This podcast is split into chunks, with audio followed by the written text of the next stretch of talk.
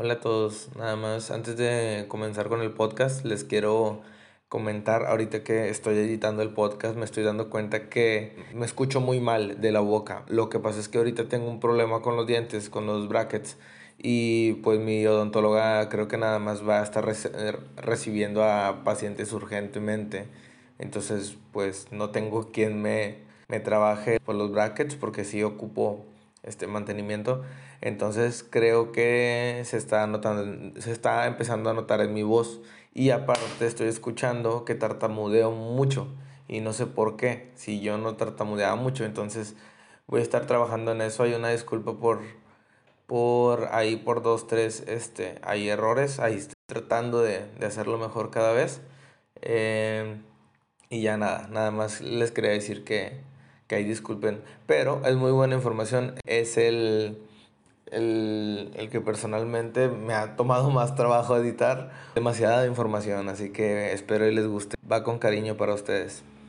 Hola, ¿qué tal? Mi nombre es Iván Ramírez, DJ Fresh Monterrey. Este sería mi cuarto podcast. Justamente estábamos hablando del nombre. Se supone que ya lo tenían preparado, pero ya se me olvidó. Muy probablemente esté en la portada, probablemente no, no lo sabemos. Pero en esta ocasión tenemos a un invitado muy especial. Es un, ¿cómo podríamos decirlo, carnal? Amigo, colega, cuántas veces. Va a ser muy interesante de aquí en adelante que vaya a pasar. Pero por el momento, Robin Pedraza está aquí conmigo platicando.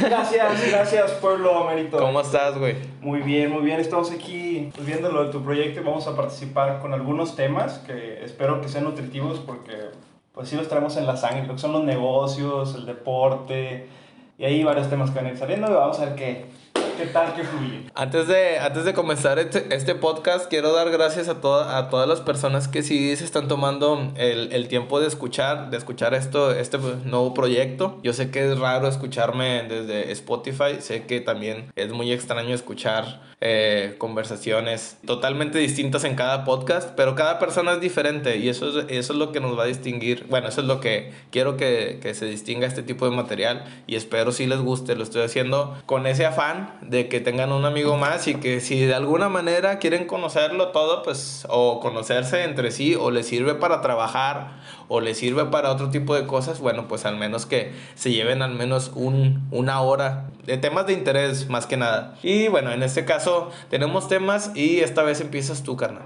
Vamos a empezar con un tema que es, aquí está Dionisio también, que nos acompaña y no sé, a lo mejor no va a participar mucho, ya tenemos 10 años que nos conocemos y fluimos muy bien en algunos temas que ya hemos filosofado, güey.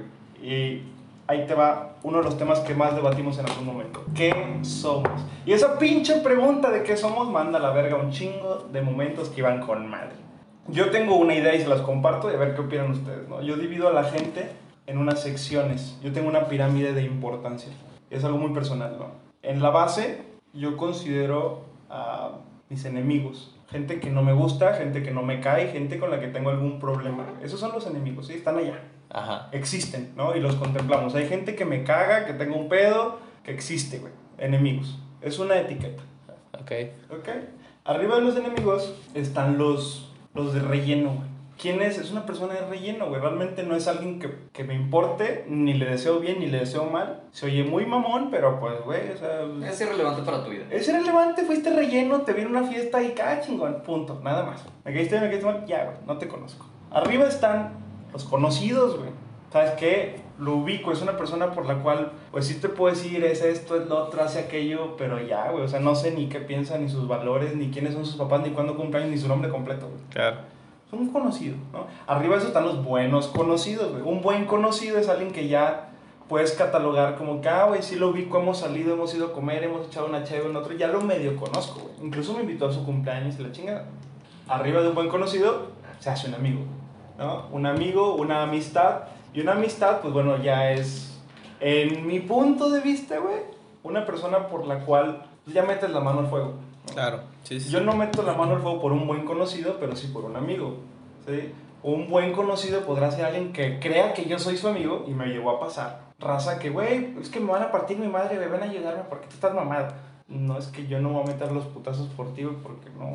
No, y aparte, aparte, luego, luego comprendes que hay personas que te miran como una herramienta muchas veces, no nada más a ti personalmente, sino en general. O sea, te dedicas a una cosa y mientras seas de, de su beneficio, muy probablemente te vayan a hablar para eso nada más y, y no para... Digo, me ha tocado, güey. Soy, di- Claro. soy DJ, güey. O sea, ¿tú crees que no, no me caen igual, igual también como, como a ti? O sea, me caen mensajes de que, ¿qué onda, perro? ¿Fiesta o qué? Y yo es como, güey, vamos al cine, güey. O sea, o no sé, vamos a otro lado si quieres. O, o, eh, vamos a salir. Cuando, cuando haya una fiesta me invitas. Eso me lo han, de- me lo, me lo han dicho, güey. Y es algo así que tú dices... Con "A tu pinche A madre". la verga. O sea, sí, sí que, que... No sé, se me hace una, una mala onda de su parte. Digo, cada quien. Al final de cuentas no sabe desde, desde qué perspectiva tiene, ¿Qué ¿verdad? etiqueta te puso? Sí, ¿Qué ándale. etiqueta te puso? Sí. Yo tengo una pregunta. Cuando planteas la pregunta ¿qué somos? Eh, eh, la pregunta va encaminada a ¿qué somos bajo la perspectiva de cada persona? Es De decir, para mí, para mí tú eres un conocido, para mí tú eres un Ajá. buen conocido.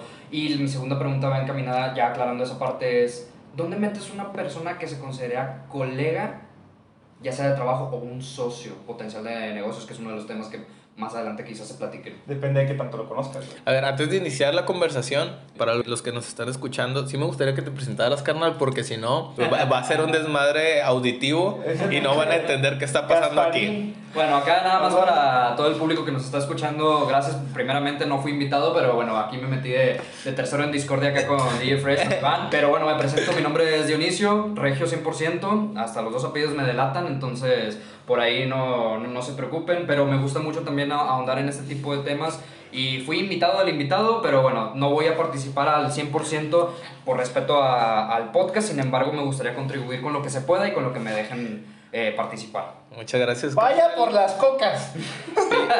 Y Ya, no te creas. Aquí agua. fíjate que sí va a volver a pasar, ¿eh? Sí, sí siento que van a pasar este tipo de cosas porque si hay raza que, fíjate, apenas llevo, lle- llevamos tres haciendo y hay gente que me ha preguntado y me ha dicho, oye, ¿y, y puede, podemos ir a escuchar?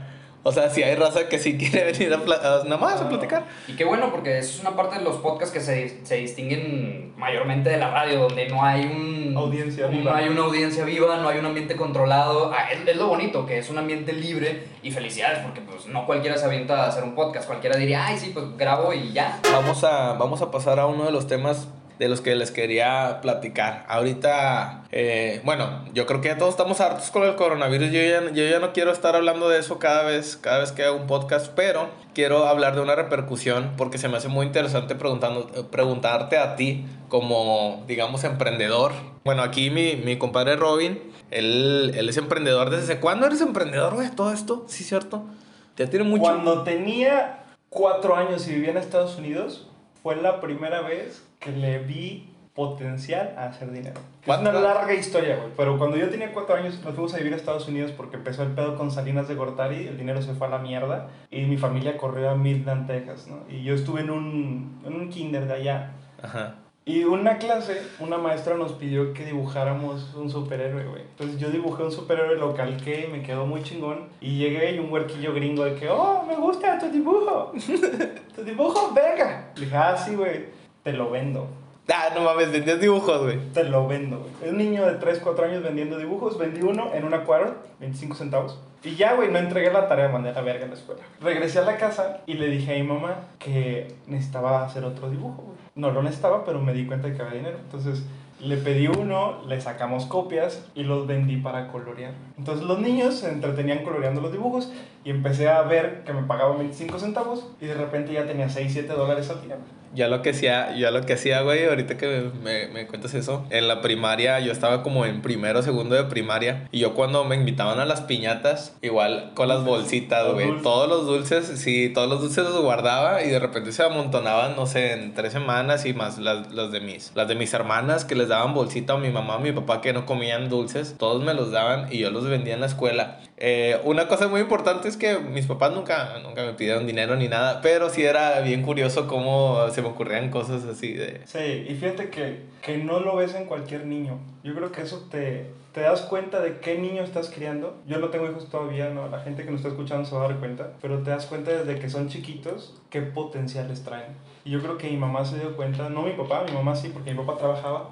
Creo que estaba de jardinero o algo así en Estados Unidos. Mi mamá se quedaba en la casa y se dio cuenta de que a mí me movía el dinero. Entonces me ve y lejos de decir, no, güey, haz tu tarea, ya haz esto. ¿Crees que eso, eso salga, ese tipo de espíritu salga por necesidad o por exceso de conocimiento e información de, de cómo se mueven las cosas? Yo creo que ese espíritu nace porque es un chip que ya traes. Es una es algo con lo que naces. O sea, yo lo, lo platico mucho en las pláticas que he tenido de negocios con algunas personas. El tema es o, o tienes el ADN de un vendedor o no. Es más fácil para mí que llegue a ser gerente de ventas y lo que tú quieras, agarrar a un vendedor y enseñarle de ingeniería que agarrar a un ingeniero y enseñarlo a vender. Siempre va a ser más fácil, porque el espíritu de ventas y negocios se nace, no se crea. Puedes agarrar conceptos y estrategias, pero si no lo traes en la sangre, no sirve. Yo siempre he pensado que los emprendedores tienen esa parte como que más, este, eh, no sé, como que implementan más el ser una esponja de información para poder ellos transformarla y canalizarla a- hacia un objetivo que viene siendo, en este caso, construir algo para el sustento de él o de su familia. Pero siento que sí hay mucha gente que esa información dice, no me sirve, yo estoy bien, yo estoy feliz, yo estoy pleno y que cada quien está donde quiere estar. ¿Eso tú crees que sí, que por ahí sea la cosa o que todos tenemos que ser emprendedores en el mundo, güey? Porque siempre, siempre ha surgido esa de emprende, sé mejor y que tu propio jefe y todo. Y vale, si los pones en los lugares correctos, igual y sí, sí, sí sucede. Igual y sí sucede, depende de lo que quieras hacer. No te estoy diciendo que vendas cierta o café o cierta cosa, sino si te mama un producto, si te gusta un servicio, dale, güey. Pero si no, güey, No. todos tenemos que emprender algo, Ah. neta, güey. Y se va a ver muy feo. Y yo, yo te voy a hablar desde un principio y te lo dije. Me vas a decir que Yo tiene que haber decir- pobreza para... Yo te voy a decir la realidad. Ok, dale. Y la realidad es que tiene que haber meseros. Y tiene que haber quien me abra la puerta en cine. Y tiene que haber, porque esos son trabajos que no puedes decirle que no. Y se oye muy mamón, güey. Pero no todos pueden ser ricos. No todos pueden tener esto. No, hay una distribución. Y el dueño no va a permitir que todos sean dueños. Y el que es gobernante no va a permitir que todos gobiernen. ¿no? Entonces, a huevo tiene que haber un balance. Y no todos tienen ni la genética, ni la habilidad, ni te van a permitir la posibilidad de que emprendas. No es que quiera que todos emprendan, no es que algunos no pueden, güey. No lo van a poder. ¿Por qué los niños de África se están muriendo de hambre? Porque su prioridad es otra, güey. ¿Qué pasa aquí en México? Que si hacemos una analogía, la gente tiene que comer antes de pensar en, en emprender. ¿Y cómo ves el empresario de Nuevo León? El empresario de Nuevo León, como el empresario mexicano, tiene un chingo de pedos, güey. Las Yo, primeras yo, yo, yo sí diferencio, bueno, yo sí siento la diferencia en, siento que no hay muchas similitudes entre un empresario de Nuevo León a un empresario de otra parte del país, la neta, Sí hay. Chile. Yo que conozco varios. Nos estamos manejando en, diferente, en diferentes costos, güey. No creo que estemos hablando de lo mismo. No, no, no, hay similitudes. Pero yo, por ejemplo, uno de mis negocios que es nacional, Ajá. en el que yo le ayudo a la gente a que ponga su propio establecimiento en los sobre ruedas, en los tianguis, en los mercaditos. Y que trato con gente de Tabasco, como de Campeche, como de Quintana Roo, como de Sonora y todo. Si ves un hambre, ¿no? Y, y desde que llegan los clientes al equipo de ventas y me dicen, no, güey, esta vieja no nos va a comprar. Está preguntando, preguntando y no va a comprar. Y ves otros que llegan y preguntan y que sabes que te van a comprar y que sabes que les va a ir bien y que sabes que en una quincena te va a volver a comprar el doble o el triple porque te das cuenta, o sea, el espíritu se huele, como que dices, esta persona trae o no trae. Y desde cómo escribe, cómo habla, cómo piensa, se nota todo, güey. Entonces, yo que ya tengo experiencia viendo gente, te das cuenta de que hay gente que no lo trae, güey. Y no lo va a traer. Pero, por ejemplo, bueno, o sea, en- entiendo y, por ejemplo, también entiendo a, a esas conferencias donde terminan la- las personas diciendo, es que tenemos que emprender todos, o sea, to- todos tenemos que darle por ahí. La palabra no es todos, sino una- hacen falta emprendedores para que haya más trabajos para la gente, pero no es como que todos tengan que emprender porque luego nos vamos a hacer- garras con el capital humano. Ok, de entrada, no todos pueden emprender por el tema genético. Eso ya lo dijimos. Ahora vamos a hablar de los cuatro factores o cuatro posibilidades. Y Sí. tenemos aquí un ejemplo que voy a atacar, y no, no atacar, pero sí decirlo, y a lo mejor él no quiere que lo diga, pero bueno. Kiyosaki, ¿no? No soy muy adepto a él. Robert Kiyosaki. Pinche libro Padre Rico, Padre Pobre. Tiene los cuatro cuadrantes. Puede ser un muy buen empleado. Ajá. Muy buen empleado. Eso es lo primero. El empleado da su tiempo por dinero. Ujú. Puedes ser muy buen autoempleado. Abres tu negocio, vendes tu producto, estás ahí todo el pinche día. Tú lo trabajas. Sí, lo, lo que Eres el trabajas. dueño de tu sí. negocio, Dejas de trabajar, dejas de fluir. No, o sea, no dejas de trabajar, estás trabajando para el negocio y eres esclavo del negocio, pero ganas más. Porque ya no se reparte entre un dueño y una, ya ganas más. El otro peldaño es un buen dueño. Y como dueño, pues dices, bueno, yo le meto el coco, pero tengo que estar ahí y tengo que controlar que hagan lo que yo ya hice y que sé cómo se hace. Sí. ¿sí? No puedes ser un buen dueño si no sabes qué van a hacer. Si tú nunca te has metido a hacer tacos, no puedes ser dueño de una taquería, güey, porque te van a picar los ojos. Todos nos gastamos 100 millones en cilantro. Ah, bueno, no sabes cuánto cuesta el pinche cilantro, güey. Que eso es otro tema, ¿no? Que luego sale Peña Nieto a decir, yo no sé cuánto cuestan las tortillas porque no soy la señora de la casa. Pendejo, pues, la canasta básica y el país pues, que estás gobernando. Pero bueno, el otro cuadrante es qué tan buen inversionista. Y un inversionista es alguien que tiene lana y que dice, no me meto, aquí está el billete y me das un rendimiento. Y gano sin meterme porque tengo mucho dinero. Tengo mucho tiempo, tengo muchas ganas, tengo conocimiento y tengo dinero no está mal ni está bien, son decisiones de vida, güey. Y algunos decidimos y somos buenos en emprender. Dionisio, que tengo años conociéndolo, él siempre me dijo, yo quiero ser un buen empleado, güey. Y tiene una capacidad para emprender y hacer, y viene de una familia en que su papá tiene un negocio, su mamá también es una chingonada, y él me dijo, yo quiero ser un empleado. Y yo no lo entendía, decía, ¿estás pendejo qué, güey? O sea, puedes hacer 200, 300 mil bolas por semana, güey. Puedes cuajar como yo. No, güey, soy un buen empleado. Y así es, y aquí está. Es que depende un chingo de factores, güey. O sea, no nada más depende porque hay gente que dice, sí, pues no tiene necesidad. Eh, el, el, empresario sale por necesidad, no, no siempre. O sea, yo sí siento que también es por, muchas veces es lo que te apasiona hacer. Siempre hay, hay variantes y a veces un trabajo real de una empresa te puede hacer que tú te sientas bien contigo mismo. Sí. Y yo te digo que ya ha llegado un punto, carnal, porque yo tengo hasta amigos que han terminado llorando porque los despiden de su trabajo y es algo impresionante ver eso.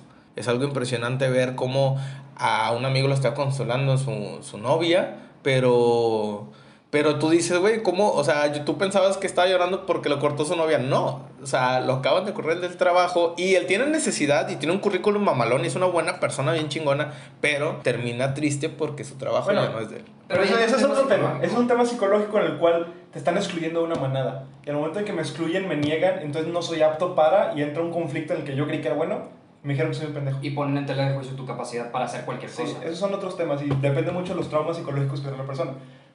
Aquí muy puntualmente me gustaría saber por qué eliges ser un empleado cuando sabes que tienes la capacidad de emprender o a lo mejor dudas. No, no dudo. En mi caso, para platicarlo, no es que me haya sentido, eh, ¿cómo se llama? Ahorillado a ser un buen empleado por gusto. La verdad, esto es como el juego de las inversiones. Las inversiones son las apuestas legales. Es como el, el vicio del, de apostar, ¿no? Existen apuestas seguras y existen apuestas inseguras. Y las apuestas seguras son las de ser un empleado. Sí, claro. Ahí está la lana. Ahí está la lana y está garantizada 100%. Al menos donde yo trabajo, que es una empresa de, consumo masivo, no, no lo voy a mencionar por respeto, pero se garantiza el sueldo sí o sí, pase lo que pase. Esté creciendo o esté cayéndole a la, compañía. Claro. Ahora, eso es un tipo de compañía. Cuando las, las compañías son tan grandes, multinacionales y cotizan en la bolsa de valores, donde no hay un dueño, no hay, no hay un propietario. Ese tipo de empresas tienen un consejo administrativo de inversionistas, como lo decía Robin, es el inversionista el que tiene lana, se mete, pero no se mete a la operación, simplemente lo brinda. Eso te garantiza una seguridad como empleado para tú saber de que, oye, mi tiempo está bien invertido aquí y aquí yo voy a tener un rendimiento por mi trabajo y por mi tiempo. Bueno, malo, poco, mucho, pero si voy escalando, valga la redundancia, en el escalafón de la, de, la compañía, voy a obtener muchos mejores rendimientos, inclusive en donde yo trabajo, eh, en cierto nivel del escalafón hasta te dan ya acciones como prestación. Inclusive ya no es como que te pago un salario y tan tan, ya te doy acciones de la compañía. Por esa razón es la que yo por ahora, no sabemos en 5, no sabemos en 3, no sabemos en 10 años, si se me bote la canica y simplemente decidí emprender. Algo con lo que sí estoy muy de acuerdo con Robin es, sí, sí, sí tienes algo en la genética como para saber no vender o no, o sí vender, sino para emprender o no emprender. Y es la aversión al riesgo. Exacto. Es eso. ¿Qué tanta aversión al riesgo te produce ese placer? Porque a mí no me produce placer el dinero, güey. Me produce placer hacer el negocio, mm. Por eso soy adicto a crear negocios, güey. Y por eso voy a abrir un snack y por eso porque me gusta el echarle el coco a... Ah, así. Y es gusto, y es filosofía de vida. Es una filosofía como la mía. La mía es 100% hedonista. es lo que veníamos hablando, güey. Comodidad ante todo. Comodidad ante todo. Y si puedo estar seguro y me genera comodidad y eso me genera felicidad, que la felicidad es un término del cual podemos hablar 5000 horas, pero si a mí me la genera, pues estoy bien. En mi caso es completamente, bueno, es otro otro ángulo, yo lo veo desde un ángulo bien distinto. A mí me encanta socializar, a mí me gusta mucho platicar con las personas. Yo siempre he tenido ese problema, eh, no problema, sino bueno o malo, no sé cómo lo quieran ver, pero me he metido en problemas, pero también me he metido en cosas buenas. Entonces, yo está enfocado, el, por ejemplo, ahorita estamos abriendo un negocio de discada, por ejemplo, de tacos de discada, que ya tenemos una planeación de cómo va a ir y todo y con el negocio de renta de audio, de audio y iluminación que también tengo. Entonces yo tengo que tener una coordinación y todo eso. Sí me gusta el ser organizado con las cosas, me gusta como cualquier persona mantenerme ocupado en, en, en mis intereses. Pero más allá de todo eso, lo que, lo que más me gusta es compartir el resultado créeme que es lo que más, más me ha gustado de, de, de, de, todos y podemos definir de todos mis logros en cuestión laboral, es compartir un resultado con las personas que, que más como que creen en ti, más están contigo. Pero, no sé, se me padre. ¿Eh? Pero ¿por qué lo compartes? O sea, ¿qué es lo que tú recibes como gratificación para compartirlo? ¿Qué es lo que me motiva a compartirlo? A, a cambiar su, también la expectativa de vida de los demás. Porque muchas veces ah. siento que en, su, en, en, el mundo de cada cada cabeza es un mundo, pero eso no quiere decir que toda esa capacidad de ver el mundo sea enorme. A veces hay personas que de verdad van a su trabajo, a donde quieras, carnal, a donde quieras, van a su trabajo que aunque le paguen lo que le paguen y se regresa a su casa y va y se duerme y, y agarra el dinero y sabe que está en el banco y se pone, se pone nada más a ver la tele y ya. O sea, le da igual todo lo demás, no sale el fin de semana. A ese, ese tipo de personas yo las conozco. O sea, yo sí conozco gente que no sale y que tiene mucha capacidad de razonar y de hacer una chingonada, pero ahorita se le está, incluso hay gente que hasta sí está ganando un salario que no debería, pero él está conforme con su vida así. Ah, bueno, eso es un tema extenso de madre, güey. Sí, güey. ¿Quién está sobre y subvalorado? para el mercado, ese es otro tema. Y otra, quién está cómodo y quién está conforme. Sí, sí ándale, güey. Eso, es bien difícil, güey. Sí, eso es muy difícil. Es una delgada línea de decir, ah, él lo veo cómodo. Ah, ah, a este otro lo veo conforme porque pudiera dar más. Sí. Zonas de confort. Resumamos en... Gente que batalla en su vida y lo hace parte de ella. Es como, es como así, así tengo que vivir. Así siempre va a ser. Y cuando tenga 50, y cuando tenga 50 todavía me voy a ir, un decir, por decirlo así, por tirar a alguien, en, digo, no, nadie se me vaya a ofender aquí. Yo tampoco tengo no, carro. a chingar a su madre. Yo no tengo carro, así que imaginemos una persona que, que va en el metro y dice, no, pues como quiera siempre voy a viajar en el metro siempre, o sea, mi trabajo siempre, y nunca voy a invertir en un carro. Fíjate que cuando entré a una empresa de acero a nivel nacional, me presentaron a una persona y me dijeron, mira, ella es Juanita, ¿no? Y este es Rubén. Y Rubén es el encargado de las copias. Cuando copias, copias, aquí está. Y, y te dan el turno, el tour social. Y llegué con Paulina, güey. No, un pinche nombre al azar. Y me dicen, ella es Paulina, es la encargada del área de nóminas. Y tiene 16 años aquí en ese puesto, Tienes mucho que aprender de ella. Y yo me le quedo viendo a la persona que me estaba dando el tour, que iba a ser mi jefa, y me le quedo viendo y le digo, ¿tiene 16 años haciendo lo mismo? ¿Y voy a aprender de ella? No, güey, yo no quiero estar 16 años haciendo lo mismo. Sí, sí, sí, claro. O sea, uno tiene que tener una variante todos los días, güey. Y ahí fue donde mi jefa me ve y dice, vergas, güey. Yo la tenía a Paulina como, wow, es una chingona, tiene 16 años en esta empresa sobreviviendo en ese puesto, qué chingonada. Y me dijo, Robin, me acabas de cambiar la idea de pensamiento en la que digo, verga, güey, ¿por qué llevas 16 años haciendo lo mismo? ¿Por qué no subes? ¿Por qué no cambias? ¿Cuál es tu, tu, tu zanahoria, güey? Es que, bueno, es que depende. Cada ramo, por ejemplo, aquí vamos a meternos un poquito a la docencia. Por ah, ejemplo, a un maestro. Hay maestros en que dan toda su vida, han dado clase de tercero de primaria, aún decir, ya se sabe el libro completo de tercero al revés y acá y la chingada, o sea, con los ojos cerrados.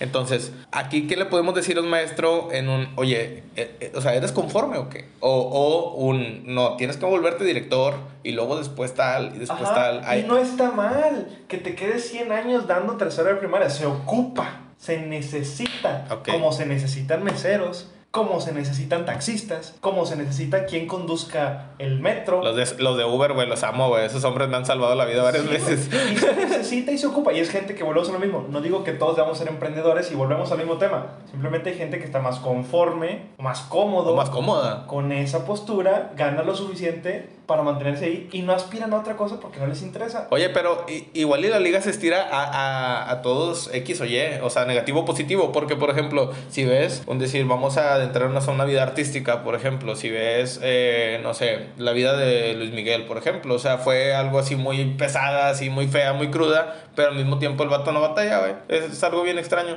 Y no nada más pasa con él, han pasado con, con cantantes hasta que se han suicidado, güey. No es necesario decir nombres porque todos sabemos quiénes, pero es como un, a ver, güey, mucha gente dice, si lo tenías todo, y es un, define qué es todo.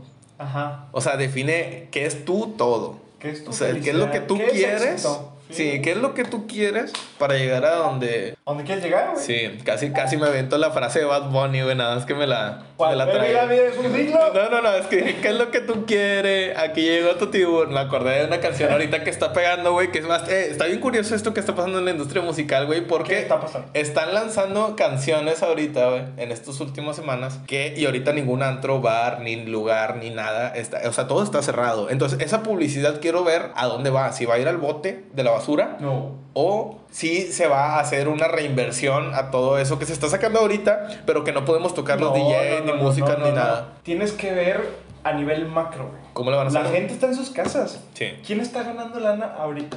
Amazon, vendiendo todo por te llega a tu casa, no salgas. Corner Shop, ahorita se fue para arriba. Tenían horarios de espera de 20 minutos, de que 30 minutos tú pedías y ya te llegaba tu comida. Las Ahora está en plataformas de 4 servicio. días, güey. Rappi, Uber Eats. Rappi, Uber Eats, están hasta el tope, güey. Están haciéndose millonarios. Sí, entiendo. Todo el mundo ahorita está volteando internet en sus casas. O sea, sí, eh, sí entiendo el punto. Bueno, el ¿ya TikTok por eso está así, güey. Las horas de consumo en Facebook y YouTube se dispararon. Sí, sí, sí, ya lo sé, ya lo sé. Entiendo. Pero aquí mi punto es, es música, carnal.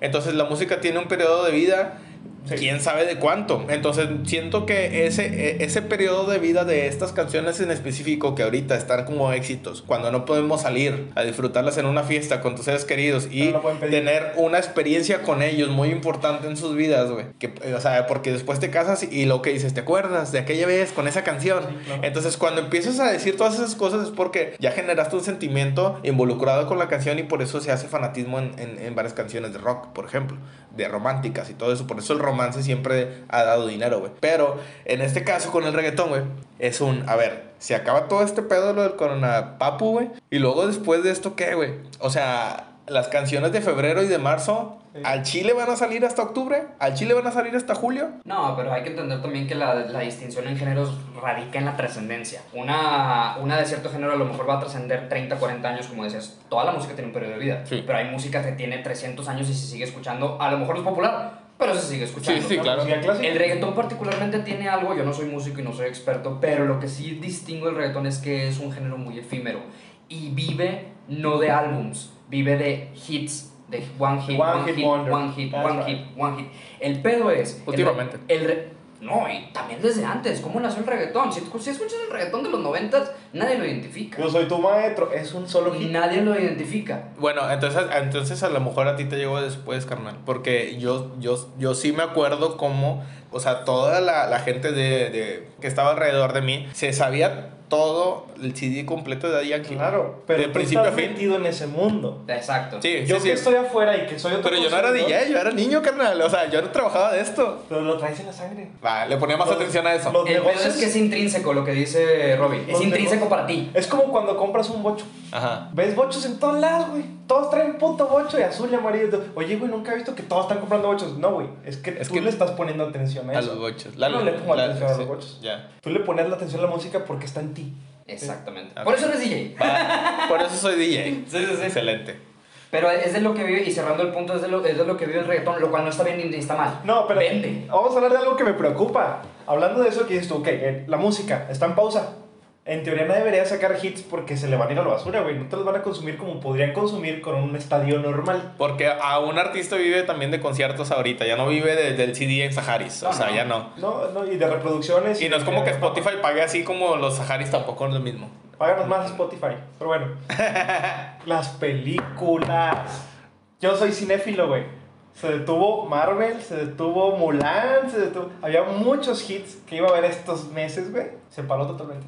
Y Cinépolis, ¿cómo le está haciendo con las rentas, con los salarios? Cinemex y los que sean que haya que meterles el gol. Pero la industria del cine a nivel mundial está parada, güey. Está parada, güey. Y eso sí está cabrón, porque no, la música dices tú, bueno, eso sí pues puedes pararte y que escucho las pasadas. La gente ve una película y no todos volteamos a ver otra vez Titanic y otra vez Titanic. otra vez- Pero por ejemplo, ese tipo de mercados más sólidos o más de que al menos te asegura la inversión. Porque, Ah, sí, sí, sí. porque sí son mercados ¿Pero sólidos. ¿Qué va a pasar en junio? ¿Van a salir 40 películas de Marvel? Espérame, espérame.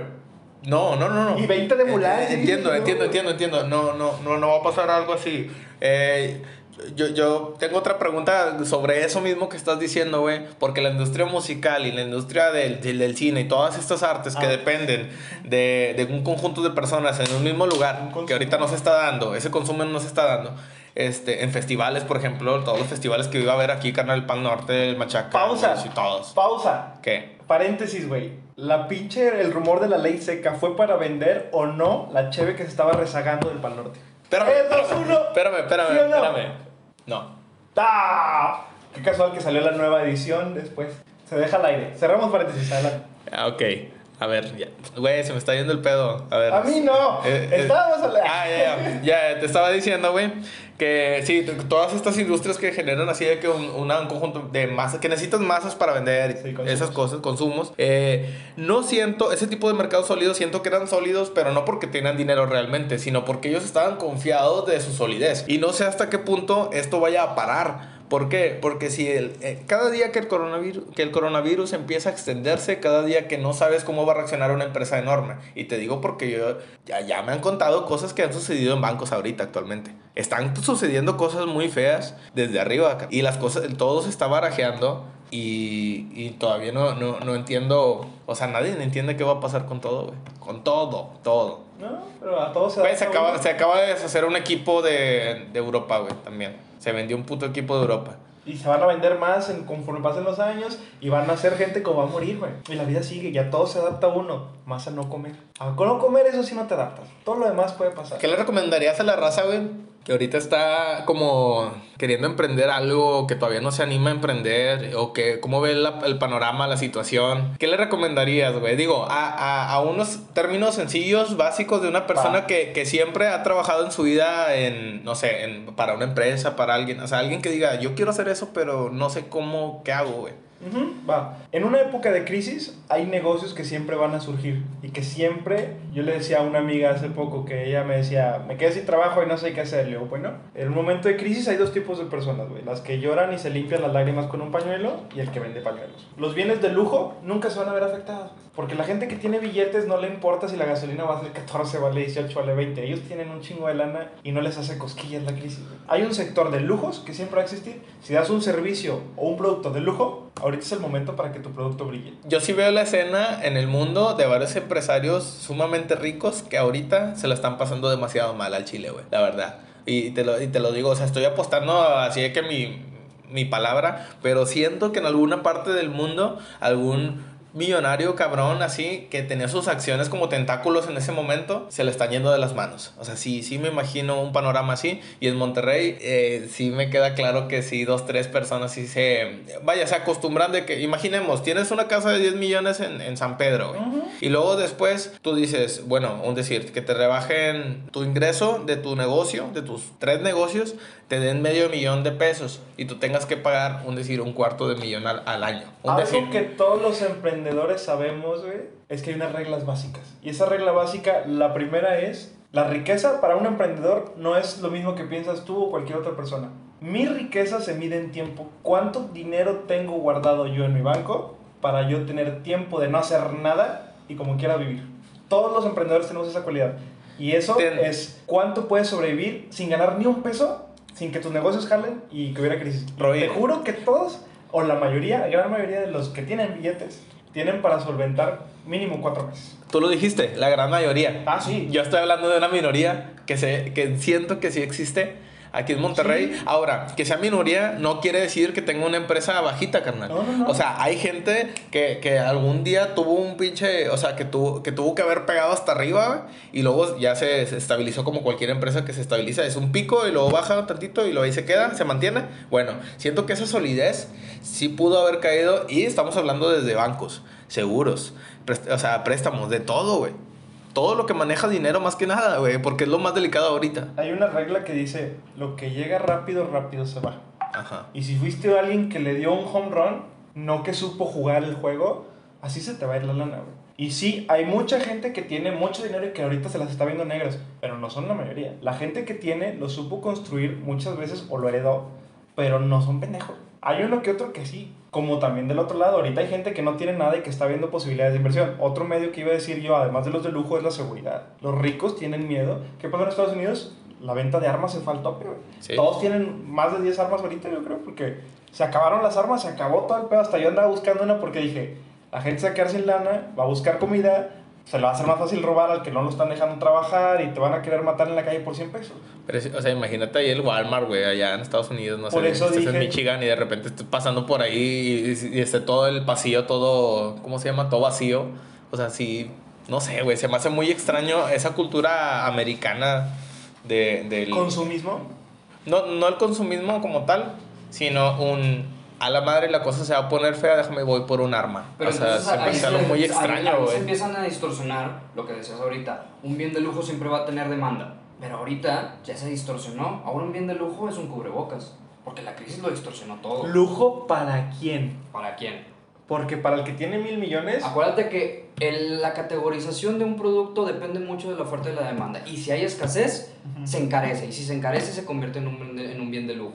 Entonces, ahí tienes. Por eso lo que, los que varía, lo que casi no varía mucho es la plata y el oro, porque ya sabemos, tenemos una estimada de cuánto hay en el mundo. Entonces, eh, eh, llega, si llegara un meteorito, por ejemplo, de diamante, todo el diamante se empieza a... Abaratar. pues sí, pero el oro no barato. se puede comer. Pero ahí tienes las armas. Eh, ahí está el ejemplo. Oye, empecé a ver que todos empezaron a comprar armas. ¿No era un bien in- indispensable para la vida? Sí, güey. No, pero No tampoco era. es algo que se compra a Se diario. volvió. Sí, Por es eso. un pequeño lujo. Exacto. Se volvió todavía más de lujo. Pero las armas no es un lujo, es seguridad. Es otro sector que se Seguridad. Por eso hay gente que no se puede dar el lujo de la seguridad. Ajá. O sea, Por eso, si vas a invertir en crisis y vas a emprender en crisis, invierte en lujos o seguridad. Vende un producto muy chingón o haz un servicio muy chingón para ese sector que te lo puede pagar. Porque los que ahorita no traen lana no te van a pagar. O vende seguridad. Porque ese sector sí tiene lana para pagártelo. Forja, metales, todo lo que sea soldadura y que les pueda dar mejor Sí, cuidados sí. a sus negocios o a su casa. Ahorita, por ejemplo, estoy viendo en base a las necesidades actuales de, de cualquier consumidor, güey. O sea, tanto los, los que tienen negocios o los que trabajan para alguien. Hay dos tipos de opiniones. Está la opinión de qué está pasando. O sea, varios están abriendo los ojos y diciendo, güey, se vienen cosas y unos se emocionan y unos están, este, están bien, ¿cómo se llaman? Como asustadizos. Pero por el otro lado, güey, también tenemos al trabajador que siempre ha sido trabajador y ahorita dice, es que eso nunca nos va a afectar a nosotros. Y es, güey, Entonces también tienes a Legarreta que dice que el dólar no importa porque no compramos en dólares. Está, no sé, o sea, son dos opiniones de un extremo, de una brecha a otra, y todos tenemos la misma capacidad de difundir ese mensaje ahorita en Internet. Entonces, en Internet no se sabe de clases sociales ni nada, o sea, no, no se te ve un color amarillo porque eres millonario y el otro no tiene nada, o sea, no, güey, ahí todos somos iguales y se ve la opinión en general. Sí. Yo siento que ahorita sí se está haciendo conciencia en buen pedo con todos. Porque por primera vez todos están hablando de lo mismo en el mundo, güey. Y todos tienen la misma opinión. Por primera vez todo el mundo está organizándose para algo. Sí y no. Creo que estamos de acuerdo y ni en eso, pero estaríamos hablando del coronavirus y dijimos que no íbamos a tocar. Perdón audiencia, pero ahí va. No todos estamos de acuerdo. Hay una... Hay algo que se llama enemigo común. Cuando quieres unir a un pueblo o a un, un grupo, creas un enemigo en común. Estados Unidos lo hizo con Rocky.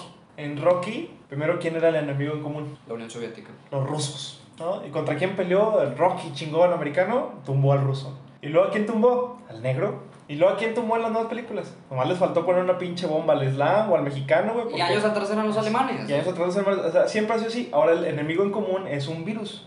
Y el enemigo en común es que no nos cuidemos. Entonces, si hay una comunidad en base a eso, pero yo sigo viendo gente en Facebook que dice, esto es puro pedo y no hay virus y no existe. Pero, pero si te das cuenta que están abiertos al debate también. No, o sea, te- tengo gente bien radical, cabrón, que... O sea, te digo porque yo sí he cambiado de ideología de dos, tres personas, de repente que no tengo nada que hacer. Me meto en los grupos de, de que lo que pasa en García y esas madres. De repente veo cómo personas ponen una, una, una imagen en donde sale, por ejemplo, el, el mundo, así tal cual, y tiene una, una Un ¿cómo se llama? un cubrebocas y luego dice arriba que Dios nos, nos cuide o algo así. Ah, bueno, y, que, y- que empieza, y no, espérame, ya eso voy. La gente ya se está cuestionando y eso es bueno. Sea, a mí me encanta que la gente empiece a preguntar, a ver, vamos a poner las cosas sobre la mesa bien. ¿De dónde, de dónde salió y por qué? ¿Y por qué creemos en esto y tal? Eso está bien, güey. No, no tiene nada de malo. Y, y la gente empezó a dialogar. Y veo que dos, tres personas sí de plano estaban bien equivocadas y dije, ah, no, déjame meto aquí. ¿Equivocadas según quién? Según, seg- bueno, no equivocadas, pero menos peor. Menos peor. Va, me agrada. Menos peor. O sea, es un. A ver, ni siquiera estás como que en el, en el producto. ¿Cómo se llama? En, en la moda de la gente. O sea, ni siquiera estás ahí, estás en más abajo. Sí, sí, claro. Es como la. La mafia del poder. Es como la, la gente que dice que, nah, yo quisiera que se murieran todos. Sí, sí, que nos exterminaran a todos y que todo. Y de ahí no lo sacas y dice, no, no estoy jugando, de verdad me quiero morir. O sea, ya ahí es un. A ver, vamos a hablar, güey. Vamos a hablar y por qué. No, no, no, no. Se respeta, es su idea y está bien, güey. O sea, Pues para eso existe la psicología. Siento que eso también es, es- está bien, güey. Digo, o sea, hacer es un ser no, humano. No todos somos iguales y volvemos al mismo tema de negocios, güey. No todos traen el mismo ADN para, para ser empleado, inversionista, dueño. Es lo mismo. Claro. No podemos pensar igual. Y por eso yo también digo que México necesita una dictadura, güey. Porque no podemos decir, a ver, levante la mano el que quiere ir para allá. La mitad. Y levante la mano el que quiere ir para allá. Pues la otra mitad. Y levante la mano quiere ir para acá. Salen otros locos. Pues yo siento que más allá de que lo traigas o no, es un. ¿Qué te enseñaron tu- en tu familia? ¿Qué viste dentro de casa? Para que te llegara a. pen- O sea, para que llegaras a, a razonar de esa manera, güey. no necesariamente también. en tu casa, en tu vida. En O sea, tu ¿qué- vida en ¿qué general. viviste? ¿Qué viviste? Sí, ¿Qué viviste? ¿Qué, ¿Qué viste o qué? O sea. ¿Quién te violó, cabrón? ¿Quién te hizo tanto daño, No, güey? o sea, ahí está el conocimiento en base a experiencia, el conocimiento Empírico. empírico. El conocimiento empírico es el que te va a determinar todo tu resto de tu vida, cómo vas a pensar. A lo mejor va a llegar una crisis como el coronavirus y te va a cambiar completamente y 360 grados tu modo de pensar. Y sucede. Hablando muy específico de pandemias y pedos y crisis que va a haber, la que viene es la del agua. El agua, cabrón. El agua se va a acabar. Y si se acuerda la gente de Nuevo León hace dos, tres años, güey, que el pinche gobernador pedía no se bañen, no rieguen las plantas. Ahorita incluso la Comisión de Agua y Drenaje, no sé si vieron las noticias, Servicio de Agua y Drenaje de Monterrey, pidió que no regaran las plantas. Con nomás rieguenla una o a lo mucho dos veces por semana y dejan la llave abierta. O sea, ni siquiera tenemos un pedo ahorita de sequía y no hay agua, güey. El día que aquí empiece el pedo fuerte por el calentamiento global y que nuestras dos presas disponibles se bajen, no estamos listos en una metrópoli como Monterrey para darle de tomar a 8 millones de personas. güey. Inclusive no crees que ahorita con la crisis del coronavirus la gente esté utilizando todavía más agua. Y- está acelerando eso. Y si un puto pedazo de celofán con ligas y la chingada se fue a mil pesos, güey. Gente estúpida vendiendo los cubrebocas N95 en mil cuando te cuestan 50 pesos. ¿En cuánto te van a vender el agua? Yo, güey, yo vi un artículo el año pasado de, de, de ese tipo de cosas, o sea, ya hablando de más allá de, del dinero, los recursos, que es, es lo más importante de todo en este mundo, Las materias primas. las materias, sí, la prima, este, estaban diciendo que el año pasado se estimaba que para, se estimó que para febrero o marzo ya se había acabado toda la materia, todo el recurso que se tenía que haber implementado en todo el año. O sea, cada vez conforme cada año pasaba, se iba, se iba como que reduciendo los meses. Entonces se lo acababan a la mitad y se lo acababan en octubre. Pero en el año pasado, en febrero o marzo, si no mal recuerdo, güey, se habían acabado todos los recursos a nivel mundial de todo lo que se tenía que talar, todo lo que se tenía que beber, todo ese tipo de, de materias primas ya se habían acabado para el, el tercer mes. Entonces, no sé ahorita cómo voy a repercutir ahorita con el coronavirus, güey, porque también sabemos que muchas selvas, muchos lugares de Amazonas y todo eso que ahorita están descansando. O sea, Sí, sí, sí, sí descansan. Pero un árbol de 30 metros no crece en un mes. ah, no, no, yo lo sé, yo lo sé. Pero no sabemos, pero todavía no podemos asegurar un, oye, vamos a estar con madre el 30, o oye, ¿sabes qué? Este pedo, o sea, porque puede que lancen al secretario, muy seguramente, lo van a lanzar a él, a decir, ¿saben qué? Este, esto se va a alargar al menos un mes, otro mes más. Bueno, y volviendo a hablar del coronavirus, sí, sí creo que se va a alargar hasta junio, julio, agosto. Y decíamos, oye, sería increíble hablar, escuchar hablar a la gente de los 1918 y 20 o 1910. Pues sí, güey, ellos creían que el virus de la gripe española iba a durar dos meses. Y aquí abro paréntesis para los que nos están escuchando, que dicen, güey, pues ya no toquen lo del tema del coronavirus, hombre, hablen de otra cosa. Carnal, estos somos dos ciudadanos, somos dos, dos personas, somos dos nuevo leoneses hablando de una situación que nunca se ha vivido en la historia. Bueno, no, sí, sí se ha vivido, ¿no? El, hace 100 años, pero no en nuestra historia, mejor dicho. En nuestra, en la actualidad, es algo nuevo para esta generación. Sí, no es como que hayamos pasado una, ha pasado una pandemia. en- No, incluso la, la influenza fue epidemia, no fue pandemia, o sea, no fue a, a tal escala que se está viviendo. O sea, no nos había tocado algo así ¿Te imaginas los documentales que van a salir después de esto, güey? Sí, claro, güey. El, el documental de las Torres Gemelas, cuando fue la primera Los vez que- libros que se están escribiendo ahorita diciendo, güey, yo tengo toda la verdad, güey, pero no lo quiero decir y la chingada. Y luego que ese libro salga después de 50 años, güey. Teorías de conspiración hay muchas. Puede ser, ¿eh? Se, se- sí se levantan muchas cosas muy extrañas, pero yo sí siento que eh, China sí ganó, sí ganó la guerra sin tirar ninguna bala, güey. Sí, sí, sí me imagino eso. Esa frase no es como que yo me la haya sacado, es algo que se está diciendo mucho. Es algo que están diciendo muchos, güey. Yo creo que China ya la había ganado. Desde que tenía una mano de obra barata. Y bueno, ese ya son otros temas, ¿no? Pero. eh, Bueno, vamos a tocar otro tema entonces. Vámonos a temas más Vámonos a, vamos a temas más, más bonitos. Mira, una de las cosas que, que yo quería preguntarte es, por ejemplo, yo últimamente andaba con, con que quería pegarle al gym. Este, otra vez, güey, porque sí iba por buen camino, después valió madre y después dije, no, ya, ahora sí vamos a, a hacerlo hábito este, ser humano, a la verga. O sea, no de que, ah, voy a ir dos meses a bajar, este, a bajar cierto peso o todo. No, yo ya lo quiero agarrar de hábito personal. Entonces, te quería preguntar, una persona como novata completamente, güey, hasta el punto a donde tú has llegado. No sé cuántos años tengas, no sé cómo se mide el mamadismo, güey. Entonces, La mamaduría. la mamaduría, no sé hasta, hasta qué punto, no sé cómo se llevan entre ustedes, no sé en qué compiten o cómo si tienen giña, no sé si realmente ellos se llevan a las chicas más guapas o realmente no existe eso. Todos esos tabús, quiero que me los empieces a explicar de, un, o sea, de, de mamadísimo a no mamadísimo. Vámonos en orden. Vámonos en orden porque son N a la N temas que quieres tocar. ¿Cómo empezar? Y, y fíjate, yo tengo un gimnasio, ¿no? Yo tengo un gimnasio en San Nicolás y, y vamos a hablar de negocios muy rápido y es un paréntesis con corchetes y la chingada. Yo me veía en un problema, güey, porque yo tengo valores intrínsecos. Yo tengo mi forma de pensar que es muy radical y que no es la que se van a topar con cualquier persona, güey. Y al momento de también tener mis negocios, pues es como mi pueblo y es donde yo mando, ¿no? Y se hace lo que yo O sea, tú también explotas, o sea, tú también de que, ¡ah! Así, No, no, no, esas cosas. Yo ¿o tengo mi negocio y ahí es mi, mi tierra. Y como señor feudal, dictador, yo decido qué se hace o no en mi negocio. Claro, claro, Y asimismo también decido qué clientes entran y qué no. claro. Entonces, yo me topaba con el inicio de esto, güey. ¿Cómo haces un gimnasio rentable? Por un lado, hago como que te entreno y tú haces como que haces ejercicio y te tomas fotos y ¡ah, ajá, qué chingón! Y me pagas y todos felices y no bajas ni un kilo. O por otro lado, tengo al cliente que le vale madre las fotos, que viene a entrenar, que viene a sudar, que viene a partirse la madre y que cuando la gente lo ve dice, wow, güey, ¿qué estás haciendo? es 100 contra 1. Y era el tema de me capitalizo vendiendo Herbalife y la chingada y vendiendo la idea de que sí, a huevo, sí puedes, cualquiera puede estar mamado. O al que tiene disciplina a trabajarlo.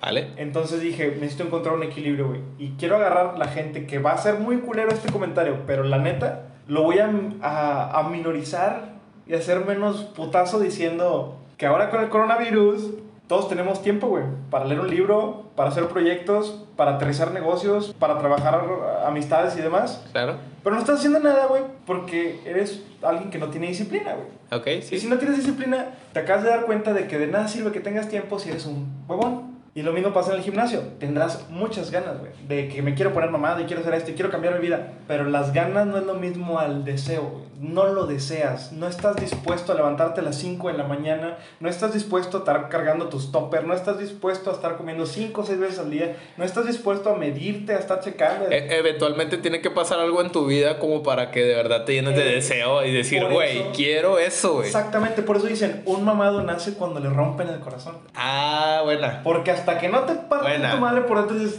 "Ah, voy a ser otra persona. Entonces me estás diciendo que puedo ser un mamadísimo. sí. A la verga. O- ok, Sí, hay, hay ok, un te punto de acepto el comentario. Tiene que haber un punto de quiebre Sí, yo ya que, que que ya. cree un monstruo. Que cree un monstruo para los negocios, para el deporte, para lo que quieras. Es como, la, es como cuando te construyen la historia de, del Joker, güey. Eh, eh, Más o menos, más o menos. O sea, es, es un... Así empezó, así terminó y esta es la explicación.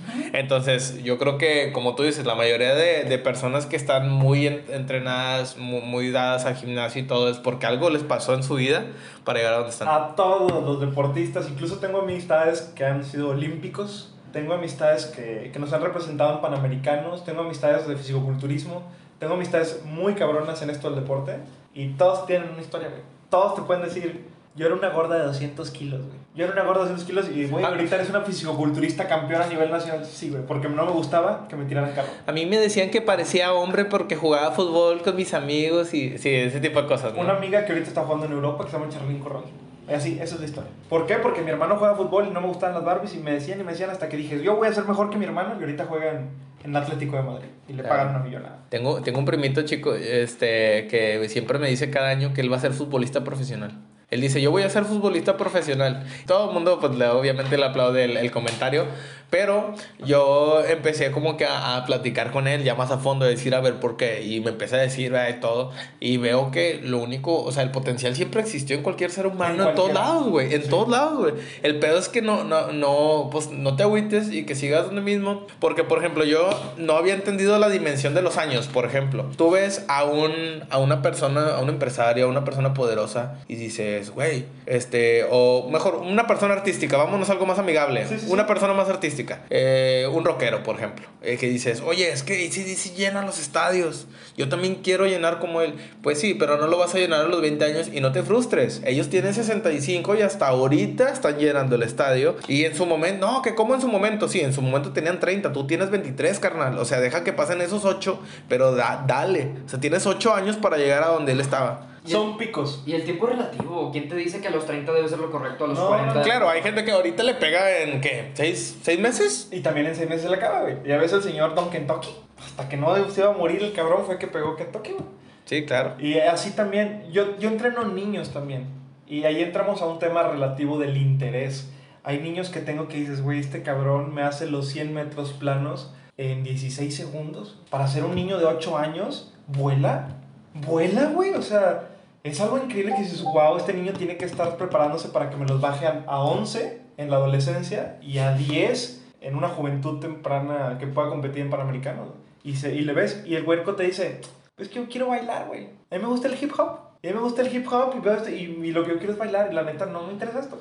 Y tengo, por ejemplo, mi, mi esposa que trabajaba con niñas gimnastas y todo esto. Y tenían niñas que, güey, nivel 8, niña de 8 años, haciéndote dobles mortales con giro, con la árabe, alemana, subidas, bajadas, que dices tú, wow. Y la niña te dice, pues que yo quiero hacer tutoriales de maquillaje, güey.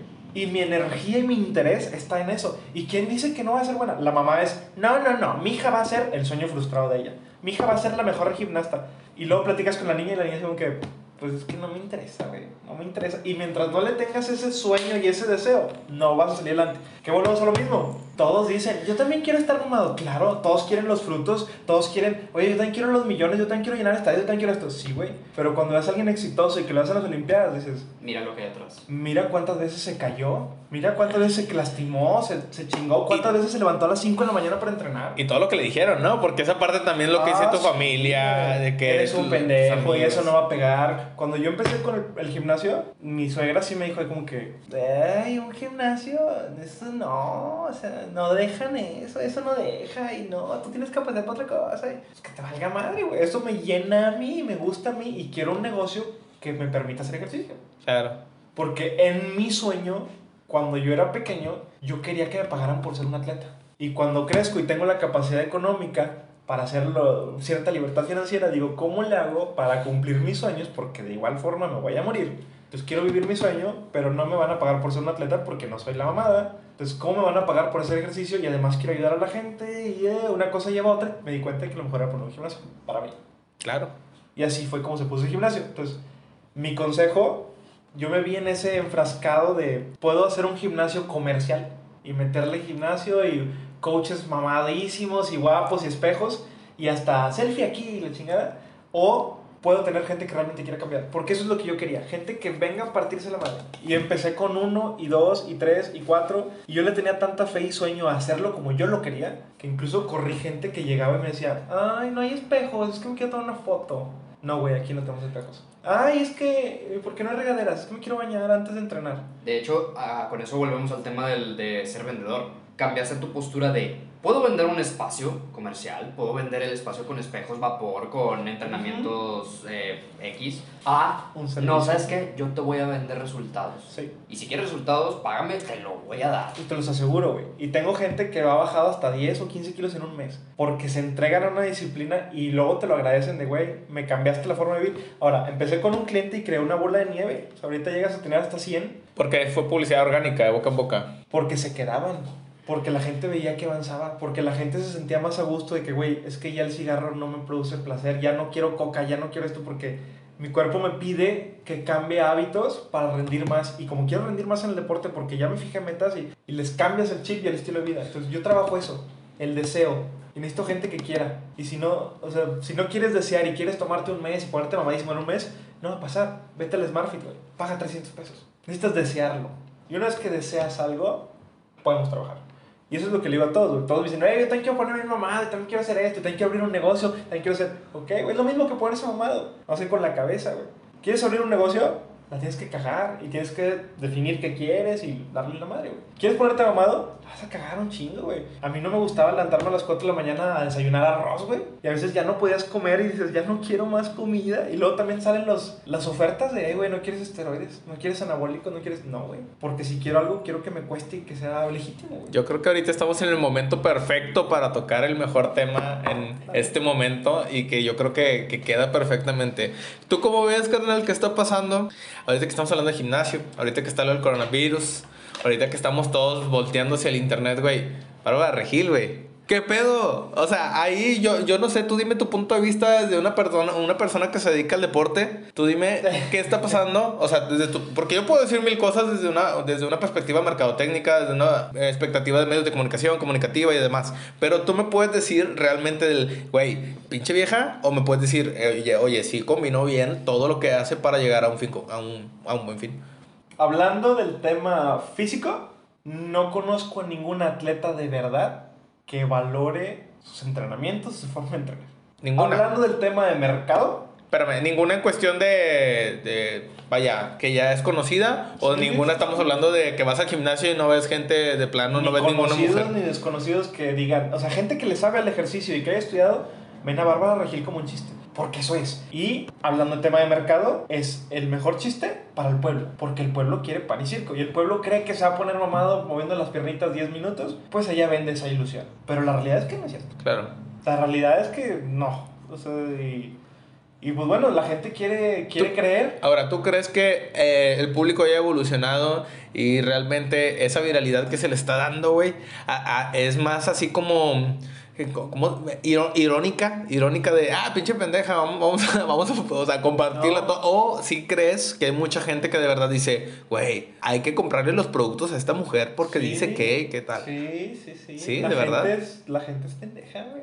La gente cree que Yo no creo que la gente sea pendeja, yo creo que la gente no sabe. pues, es lo mismo. Bueno, vamos a decir que algunos ignoramos más que otros y algunos ignoramos cosas diferentes, pero la gente es huevona y la gente es pendeja. güey. Y eso es algo que vas a toparte con todos, porque el grosso de la población no lo trae en el ADN, no trae en el ADN pensar. Simón. Trae en el ADN el ver, ah, ella lo logró con esto, ella es famosa, voy a hacer eso. Ok, está bien. Si lo hicieras 24 horas y la chingada y le esfuerzas más, vas a lograr resultados. Pero no es algo de 10 minutos y con un Herbalife de trago o lo que sea. ¿Tú crees que aproveche esta oportunidad para después de aquí ya no... Bárbara Regil ya era famosa.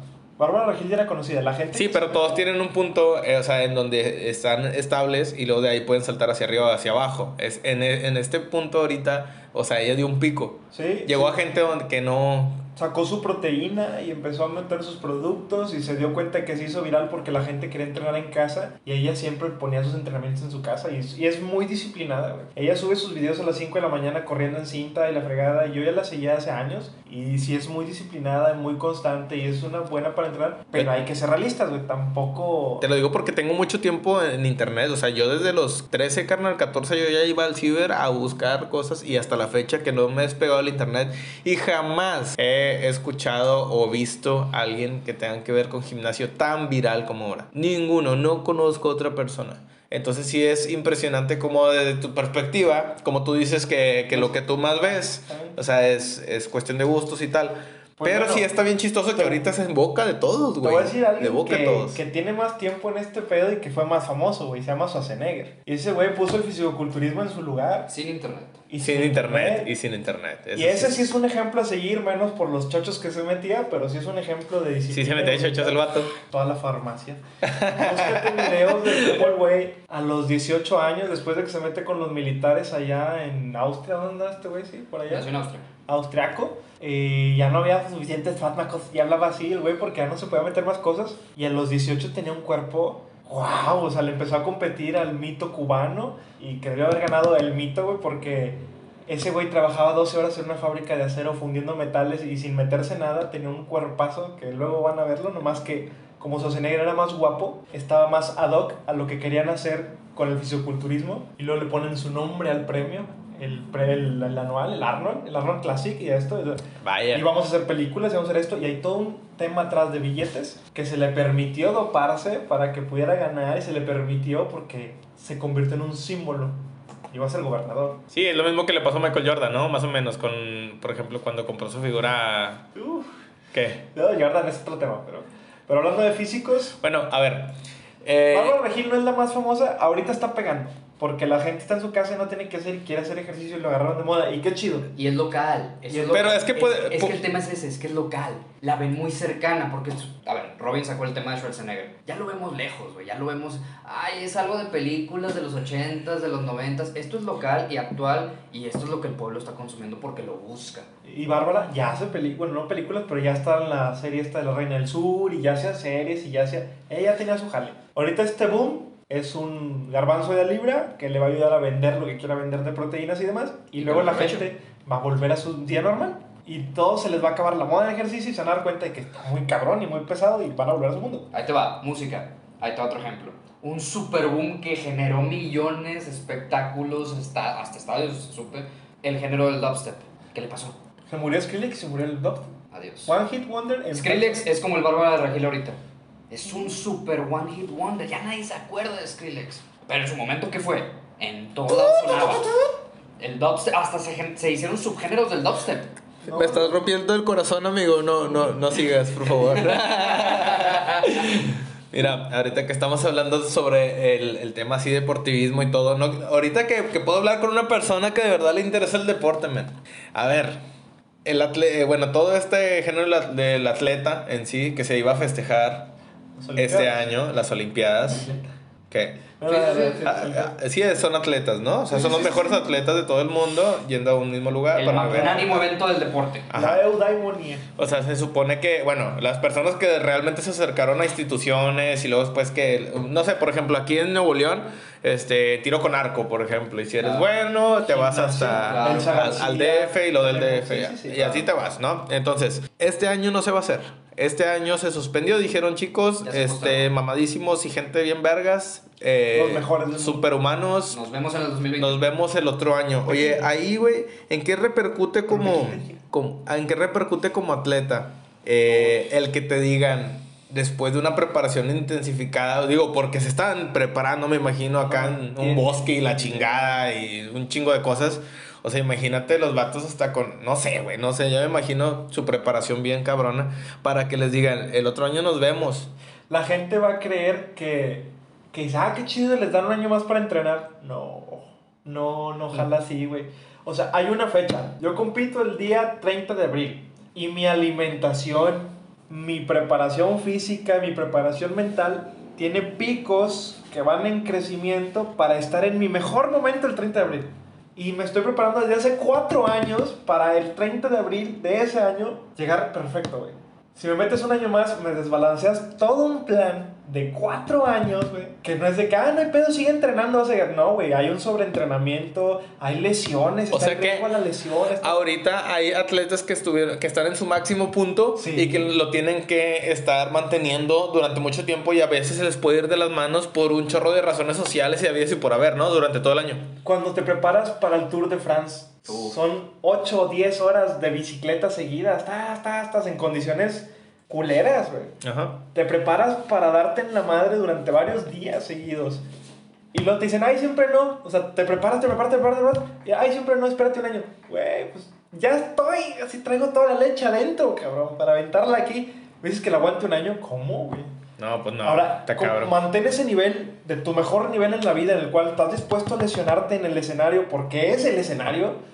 Mantén ese nivel un año, pues para yo poder mantener ese nivel o mejorarlo, me voy a, voy a brincar mi zona de confort del cuerpo y me puedo lesionar. Y me puedo lesionar o hago una, una descarga. O sea, ¿tú, tú crees que si haya cuerpos este, eh, humanos que vayan a competir, que tengan, que tengan ya su límite, o sea, que ya están en su límite y de ahí ya no pueden avanzar más? Sí, güey. Sí, sí Y hay. lo ves con los récords mundiales, ya nadie baja de los 9 segundos en 100 metros planos y nadie le va a ganar a las 18 medallas de Phelps y nadie va a cargar lo que cargaron en Bueno, hasta ahorita, ¿verdad? Porque sí se rompen récords. Ah, sí, sí, sí. Cada vez Para que eso están. pasa, para, Para eso eso están. para eso están. Sí, para eso para recordarnos que la vida es efímera, ¿no? Y que puede haber alguien mejor. Sí, pero, híjole, no es fácil, güey. No, yo creo que se enteraron y tuvieron que reestructurar todo su plan de preparación. sí, ¿no? ojete, Es, es, ojete. es reset. Porque, por ejemplo, yo acabo de hacer una tesis, aproveché el coronavirus para tomar una maestría en deporte y salud con la Universidad de Stanford.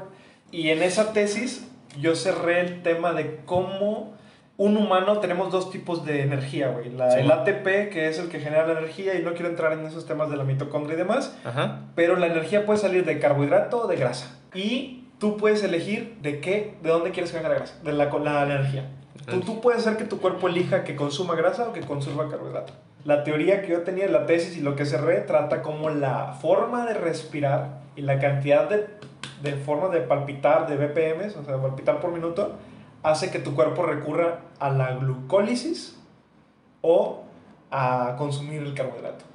O sea, el, perdón, el carbohidrato o la, ¿cómo se llama esta? De la grasa, se me fue ahorita el nombre, pero la citosis, ¿no? Puede ser citosis o glucólisis.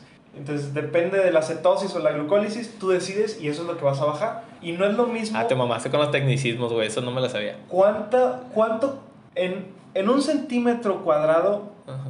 De carbohidrato, o sea, el carbohidrato que tiene una persona, que es lo que consumes de arroz, tortillas, papa y la chingada, se va y se almacena en los músculos, güey. Los músculos funcionan como una bolsa. Y tú puedes hacer que esa bolsa se haga más grande. Con ejercicio, rompiéndola y volviéndola a construir, y te vas a tener energía para aguantar, o sea, dos horas a lo mucho. Por eso dicen que los maratonistas se topan con una pared de los 30 kilómetros, porque a los 30 kilómetros llegas como a las dos horas. Se te acabó el carbohidrato, güey. Ya no, no, es como si toparas con una pared, o sea, no avanzas. Se te acabó la energía, te mueres ahí. O sea, Por eso un día antes de los maratones es carbohidrato, Carbohidrato, estúpido. para que puedas pasar la pared y ya te vas con geles y demás, igual es otro tema. Pero luego tienes por ahí cuánta grasa tenemos, que si sabes usar la grasa, te da para avanzar 100.000 kilómetros. Un cuerpo humano normal podría avanzar 100.000 kilómetros con la cantidad de grasa que tiene, güey. Es una cantidad abismal, pero no sabemos usar la grasa como combustible. Por eso la gente se va y se desgasta al gimnasio y todo, y se mata y todo, y no baja, porque no saben de alimentación y porque no saben a qué trabajo hay que llegar. O sea, no es lo mismo ir y levantar una pesita eh, cada 20 segundos y que no te cuesta trabajo, a levantar algo que te cuesta trabajo y forzarte a levantarla 30 veces en un minuto. Tas, tas, tas, tas, tas. Llegas a que tu corazón bombee, el corazón le pide a los pulmones, los pulmones tienen que jalar de los alvéolos, meterle el oxígeno a la sangre y eso es lo que quema la grasa, que la grasa se oxida. Y dice la gente, es que estoy sudando o que no sudo y por eso no bajo. No, el sudor no tiene nada que ver, eso es una regulación de la temperatura. Sí, te deshidratas a la verga. Sí, hay, hay gente que, que ha pensado eso de que entre más suda y eh, es como la gente que se va de que casi en chamarra a correr, güey. No Sí, sé si has visto, es como, vato, te estás haciendo daño, o sea, Sí. necesitas, Bueno, te estás deshidratando, sí güey. no, porque, por ejemplo, vamos a tocar los mitos del deporte, ¿no? No los mitos del volverse fit. Porque los que compiten en fisicoculturismo necesitan algo que se llama depletación. Y la depletación es hacer que la grasa se vuelva, la piel se vuelva delgada para que cada músculo se vea, para que cada sombra, cada vena se pueda lucir y vean el- la forma de tu cuerpo Sí, y el sí, puesto. ¿vale? sí he visto, se me ha aventado un blog de un, de un vato que es mamadísimo también, que ha ganado, ha ganado como cinco veces seguidas, algo así. Bueno, hay varios. Está Ronnie Coleman, está Fraser, está Freeman. hay muchos. Pero bueno, esa gente se ocupa de deshidratar su piel para que se los músculos. Pero un humano normal Pues no, güey, que no vas a competir en un Arnold Classic. Pues no, güey. No te pongas una pinche bolsa negra y sabes porque te das puñetas. A ver, y luego ahora vamos a ver el otro ángulo del asunto. Y ese es un ángulo que también me interesa bastante. ¿Qué pasa ahorita con las Olimpiadas cuando le dicen a todas las agencias de publicidad, cuando le dicen a todas las agencias de los medios, cuando le dicen a todos los inversionistas y a todos dicen, ¿saben qué chicos? Nos vemos el otro año porque este año no nos vamos a pasar mal. Yo creo que es un tema de mercado y, y a cualquier empresa le conviene de alguna forma que no le toquen el dinero. Entonces debe haber seguros, debe haber ahí budgets preparados. y Pero ahí no crees que el seguro también estaría colapsando? Ese es pedo del seguro y el seguro realmente está subsidiado muchas veces. Entonces, en un tema que son Olimpiadas, yo leí, bueno, vi un artículo y, y hay un documental que ahorita no me acuerdo que se trata de cómo quiebran las ciudades que reciben las Olimpiadas. Porque las Olimpiadas son una fiesta en la cual el patrocinador paga todo. No lo paga lo, Lo que le pasó a Río. lo que le pasó a Río de Janeiro, lo que le pasó a Tokio en su momento, lo que le pasó a Madrid, lo que le pasó a México. Ahora, ¿eh, ¿estamos hablando nada más de las Olimpiadas? O, por ejemplo, también lo podemos aplicar para el Mundial? El Claro, mundial? cualquier evento. Cualquier Porque, evento. porque también hay un, ah, hubo un, un caso muy interesante del Mundial aquí de, el de Brasil, güey. Y se Ay, estuvo, se estuvo hablando... Que se- mataron gente y la chingada para limpiar la ciudad y verse bien y todo. y que afuera había protestas diciendo que, que, que no se hiciera ahí y la chingada, güey. Aparte que había, paréntesis, había un tema político muy fuerte en Brasil en esos momentos. Sí. Estaba cambiándose el poder, entonces es otro tema. Ah, sí, cierto. Fue, una, fue un carnaval allá, o, pero un carnaval de los oscuros, ¿no? O sea, Fue cuando estuvo muy extraño. El, el Pemex de allá, Petrobras, fue Ajá. cuando empezó todo el tema del ah, el escándalo de Car Wash, que fue do- donde sacaron a Dilma Rousseff de la nada. Su vicepresidente le dijo que le iba a proteger y mocos, él, él fue el que se quedó como presidente. Vato. El pinche Michel Temer. Pero sí, imagínate que tú eres un país y que tienes un recurso, ¿no? Y que la gente ha dado sus impuestos y la chingada para hacer calles y, y pues hacer puentes y la chingada. Y luego de repente dicen, no, vamos a recibir las Olimpiadas. Viene mucha inversión extranjera, van a venir Y sí. extranjeros y sí, sí van a sí. venir a gastar.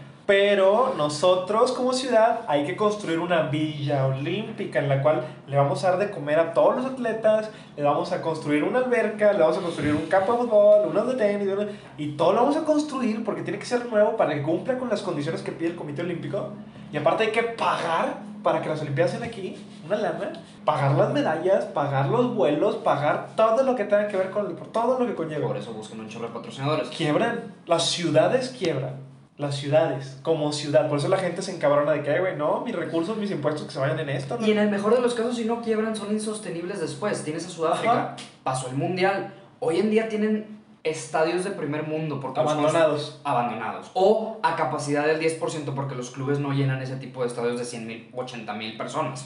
Entonces, no, a lo mejor no quebró. Durban, Johannesburgo, Ciudad del Cabo, no quebraron. Es como si hicieras una fiesta en tu casa, ¿no, güey? Y luego invitas a todo el barrio, a, a toda la gente. ¿Cuál y es la luego... mejor fiesta? La del amigo, porque no me quedo a limpiar después. Yo ya me voy. Y gracias por tu mundial.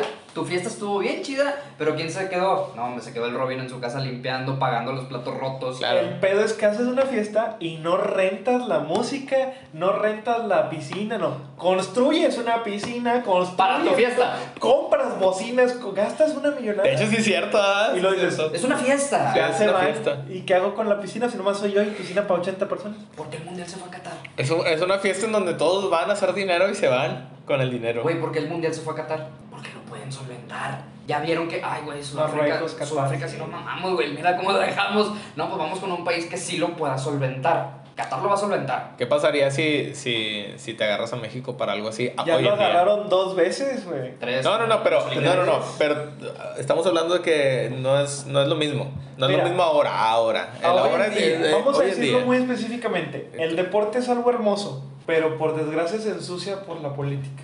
Al pueblo pan y circo. Así que cuando estás haciendo una guerra y tienes un pedo de la chingada, llevas a Berlín las Olimpiadas. Y unes a tu pueblo. Eh, por ejemplo, tienes ahí en las Olimpiadas de Berlín, güey. ¿Sí fue en Berlín? 36, En 1936. 1936. Tres años antes de la Segunda Guerra Mundial. Claro, necesitas jalar gente, necesitas hacer que el pueblo se una. Y decirle al mundo que mi país Es, es, chingón. chingón. Esa es la palabra. Véanme.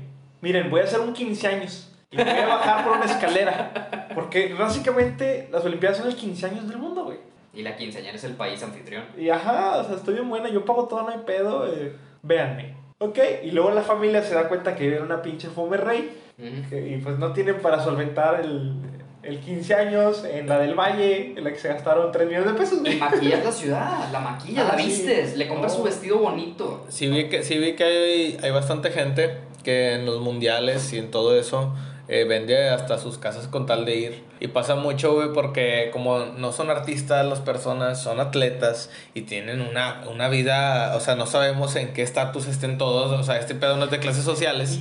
Entonces hay gente que quiere ir de un lugar a otro, quiere ir a ver a su, a su hija, a lo mejor, que, que va a competir en no sé dónde, pero no tiene el sustento para llegar ahí. Ahí sí se le da, sí se le da apoyo a los atletas o de No. verdad no haya un apoyo Primero que real. nada, hay que ser muy realistas con México, güey. Depende del país, pero México es un México. caso bien perdido. No, no, no. Si hablas de otros países, No, le pagan el vuelo a su familia, a su novia, a su vámonos de menos a más, vámonos a hablar primero a nivel de aquí de Nuevo León. Aquí. Nuevo Bueno, León. Aquí en Nuevo León, que sí tiene más apoyo que los demás estados. ¿Quién es el INDE? Sí, el INDE, el Instituto Nacional del Deporte en Nuevo León. Eh, bueno, del estado. El Injuve no, no se No, encarga INJUVE de es esas otra- cosas, es otra no, cosa. no, el INJUVE es un instituto juvenil que se dice como para lavar dinero. No dije eso. ok, ok. Patrocínanos sin juve. Injuve. Oye, espérame, tengo unos amigos en Injuve, güey, chingado. Y los atropellé. Ni modo. Pero esta es la realidad, güey. Así son las cosas, amigos. Sí, claro, bueno. No, nada que ver. El INDE, híjole, de entrada hay un filtro del filtro del filtro. Tienes que ser muy bueno. Tienes que ser muy bueno para las Olimpiadas. Muy, muy bueno. Yo tengo una pregunta antes de que continúes. Tú participaste en nacionales de voleibol, ¿verdad? En voleibol, no, en atletismo. En atletismo. Y era a, Estatales. del INDE. Estatales, sí. Ahora, duda. ¿El INDE recibe apoyo centralizado, es decir, de la Ciudad de México, o no? No lo sé. Ok. Yo era atleta.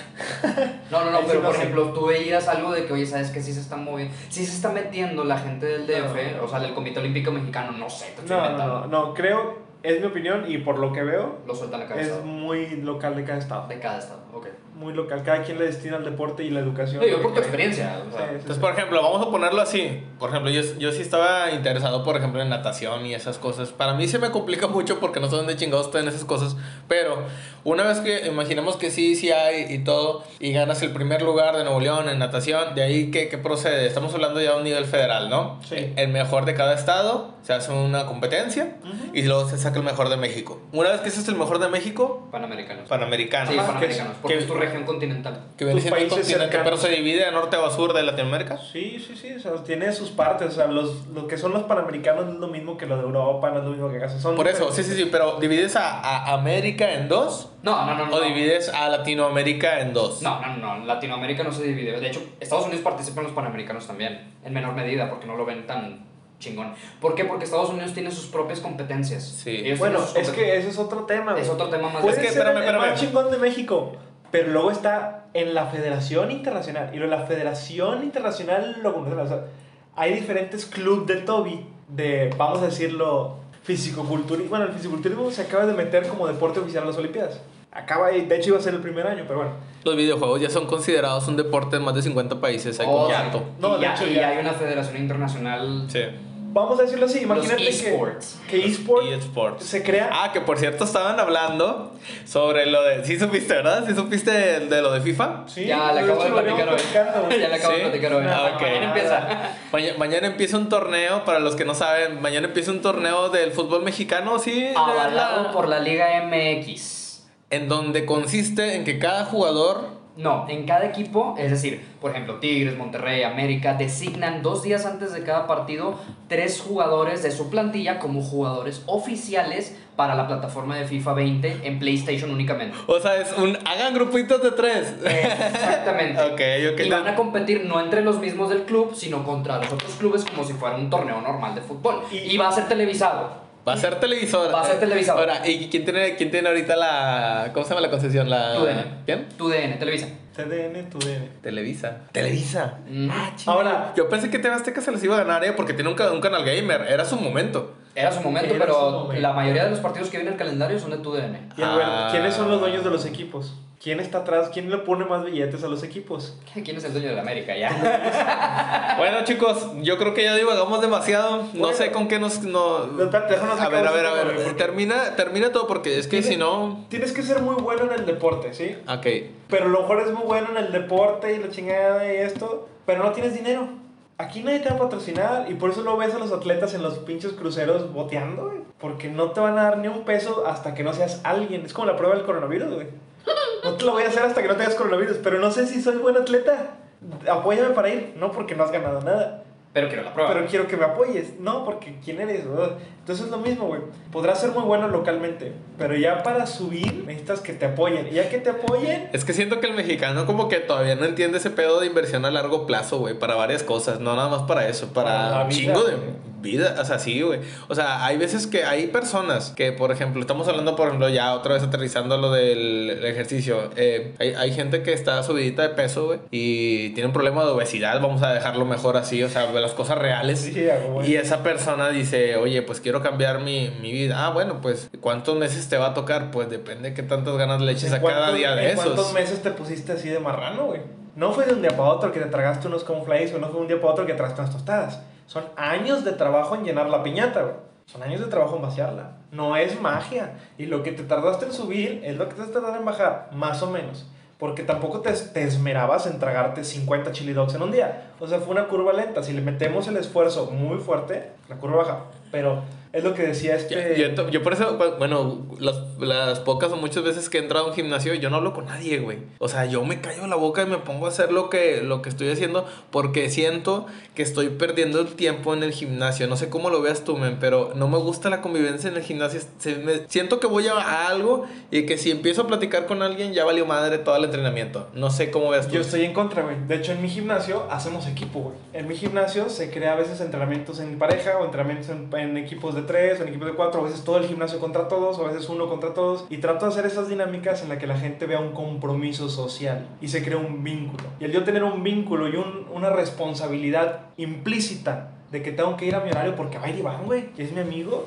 Ah. Y voy a ir a entrenar con él. Y, y llega un soporte emocional y físico. en el O cual- otro coach. En vez de ya tener un coach, ya tienes 20 porque Ya. los 20 están en el equipo. y te retroalimentan y se vuelve un vínculo en el cual creas, exigen. creas un club social de un nuevo estilo de vida que te está acompañando, porque si no estás tú solo contra el mundo y el mundo te va a ofrecer papitas y gancitos y la posibilidad de quedarte en el sillón viendo un partido de fútbol. Que, po- que por cierto ya quitaron todos los animalitos de todas las de todos los cereales y todos los productos que pueden ser dañinos para el niño porque si no pues si, si ves algo así como muy infantil Qué o algo lástima, Melvin ya se había adelgazado. Sí. Antes era gordo y ahora era flaco y ya lo quitaron, pobrecito. Ya, ya, ya, ya les digo. ojalá y las empresas pongan las pilas y esos y esos digamos esas figuras no desaparezcan porque estaban bonitas nada más que hay que aplicarlas para producto para otro tipo de productos. Yo creo en lo personal que el niño de nada sirve que diga, ¡oh, ese tiene un elefantito! O no tiene un elefantito. O sea, el que decide y el que tiene el poder de compra no es el niño. El poder de compra lo tiene el papá. Y mientras que el papá no tenga la educación para decir, mi hijo tiene que tener una buena alimentación, porque una buena alimentación da un buen sistema inmunológico, porque hacer deporte necesita hacer mínimo 20 minutos porque da un buen sistema inmunológico, da buena salud. Mientras que el papá no tenga esa forma de darle esa educación al niño, que son cosas que se maman Si en te casa. interesa el hijo, porque a veces nomás le compran el de los chocolates porque sabe bonito y el niño se va a callar. Y, No, un no, iPad sí. para que se calle. y darle un iPad para que Sí. Entonces, mientras que no tengamos un pleno y real interés, de nada sirve que le quites una figura. Otra vez, el deseo. otra vez el deseo yo creo que eso es lo único que hace la mar- bueno esa es la ideología de la mercadotecnia realmente es, es crear un deseo al, consumidor para ¿Cómo que administras ese deseo? ¿Cómo lo administras? ¿Cómo lo generas? ¿Cómo lo admi- administras y cómo lo concretas yo, en vender? yo sé si yo sé que va a haber muchos cambios. Yo, yo sí entiendo que varias corporaciones varias empresas muy grandes van a hacer muchos cambios muy importantes. Claro. o sea yo, yo no me, me atrevería a decir que a lo mejor un Coca-Cola un Google cambiará ese logotipo. Claro que sí. Y, y créeme que va, va a ser o sea va a haber una justificación no es, no es por chiflazón es porque algo está pasando no es realmente. cambio, es evolución. Adaptación. Y es adaptarse, porque el que no se adapta se muere. Es elección natural. y en eso entramos donde muchos inversionistas se salen del juego y otros entran Es que esa es la frase. La, la frase no es sobrevive el más fuerte, sobrevive el que mejor se adapta. Si no te adaptas a tu tiempo, a tu época, a tu condición, a tu contexto, claro vas a morir, vas a morir. O si intentas hacer cambios que van fuera de tu contexto, como el ejemplo de Coca-Cola en los 80s. ¿te ¿Será acuerdas? Coca-Cola era verde, güey?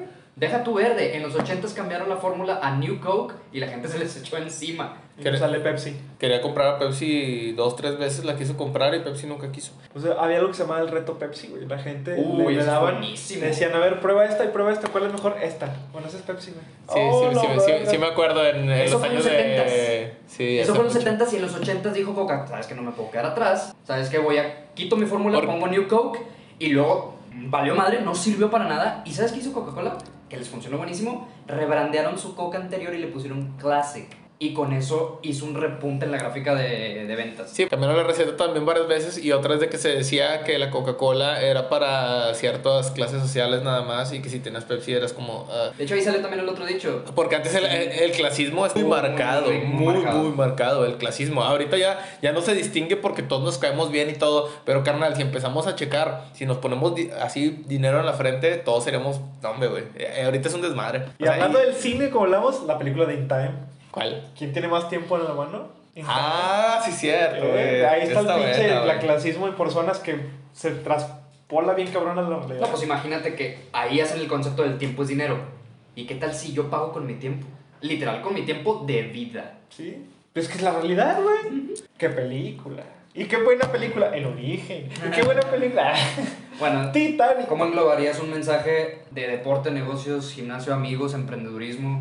¿Cómo englobarías un mensaje sintético? ¿Con qué cerraríamos este podcast, amigo? Yo creo que el coronavirus llegó para quedarse. Yo creo que así como la viruela, la varicela, el rotavirus, no importa si estás en tu casa o no, todos de alguna u otra forma se van a contagiar tarde o temprano o se les va a poner la vacuna, que es una forma de contagio, pero con un virus puteado para que lo lleves. Y la mejor solución hubiera sido, porque no es hoy, que tengas un estilo de vida que incluya hacer deporte. No por estar mamado, sino por salud. Que tengas una buena alimentación dentro de tu estilo de vida. No porque no quieras que te dé coronavirus, sino porque así debe ser, güey. Y que también de alguna u otra forma mejoremos nuestra forma de ahorrar. Si no importa si quieres ser empleado, dueño o esto, pero si no tienes para solventar 4 o 5 meses de vida sin que tengas un solo peso, tienes que empezar a ahorrar. Entonces, aprendas tus finanzas, ordena tu vida económica ten salud, porque imagínate, esto estuvo tranqui, pero imagínate que para salir y conseguir comida en el supermercado hubiera que meterse los trancazos. ¿Tienes el físico para correr,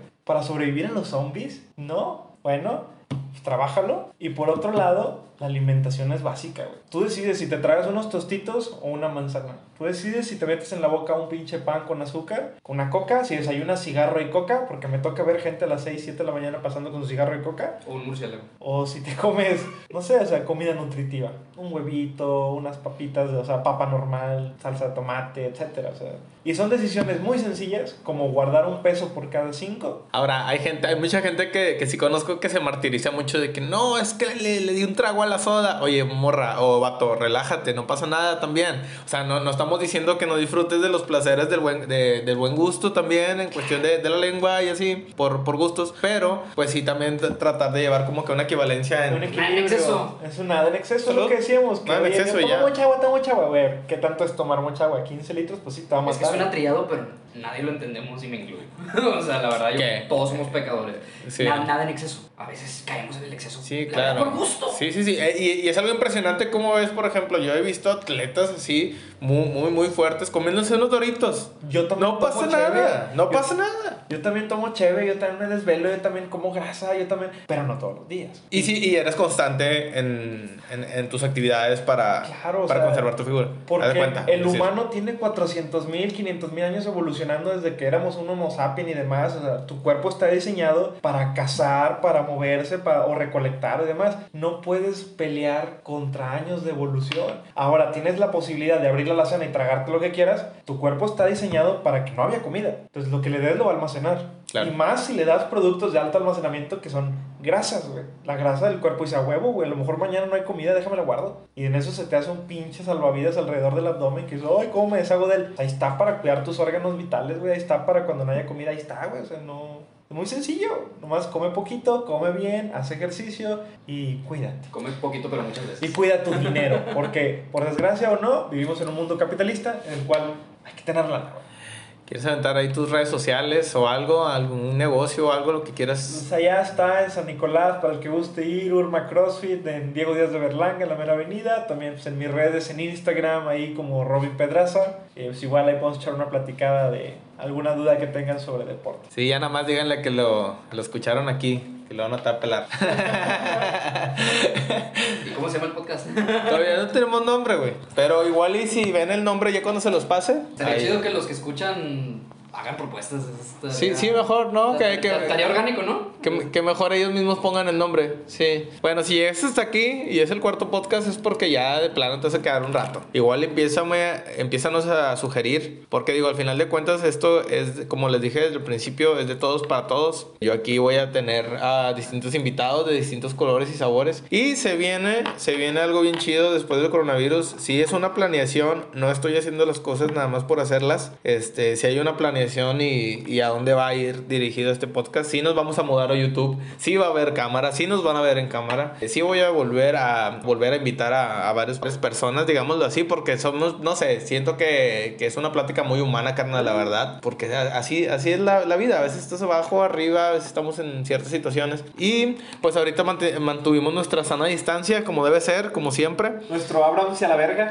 Nuestro Abrams a la verga. Oye, todos están diciendo esa, güey. Este, y bueno, creo que después de este, eh, bueno, no, no sé qué tipo de podcast va- vaya a seguir. Para los que estaban esperando que sacara el podcast con Hannah, déjenme les digo que pues Hannah se nos paniqueó mucho. Entonces dijo, no, ¿saben qué? Mejor vamos a hacerlo. No, no, no se crean. Eh, estuvo ocupada toda la semana. Estuvo ocupada toda la semana, tiene muchas cosas que hacer. Se le complicó el horario. Entonces, pues ya quedamos ya la próxima. Ya si no viene la próxima, ya sabemos que es porque de plano este, tiene Porque mucho. se volvió ruido. imbunche. Eh, ¿Se volvió qué? Un imbunche. Bueno, Ahí ver, no lengo, güey. Imbunche. Eh, eh, eh, bunche, ni yo sé, güey. Te lo voy a investigar yo, carnal. Bueno, pues entonces así nos vamos con esa conclusión. Y pues de mi parte creo que ha sido todo. Muchas gracias por escucharnos y espérenos eh, para nuestro próximo podcast. Gracias. Bye.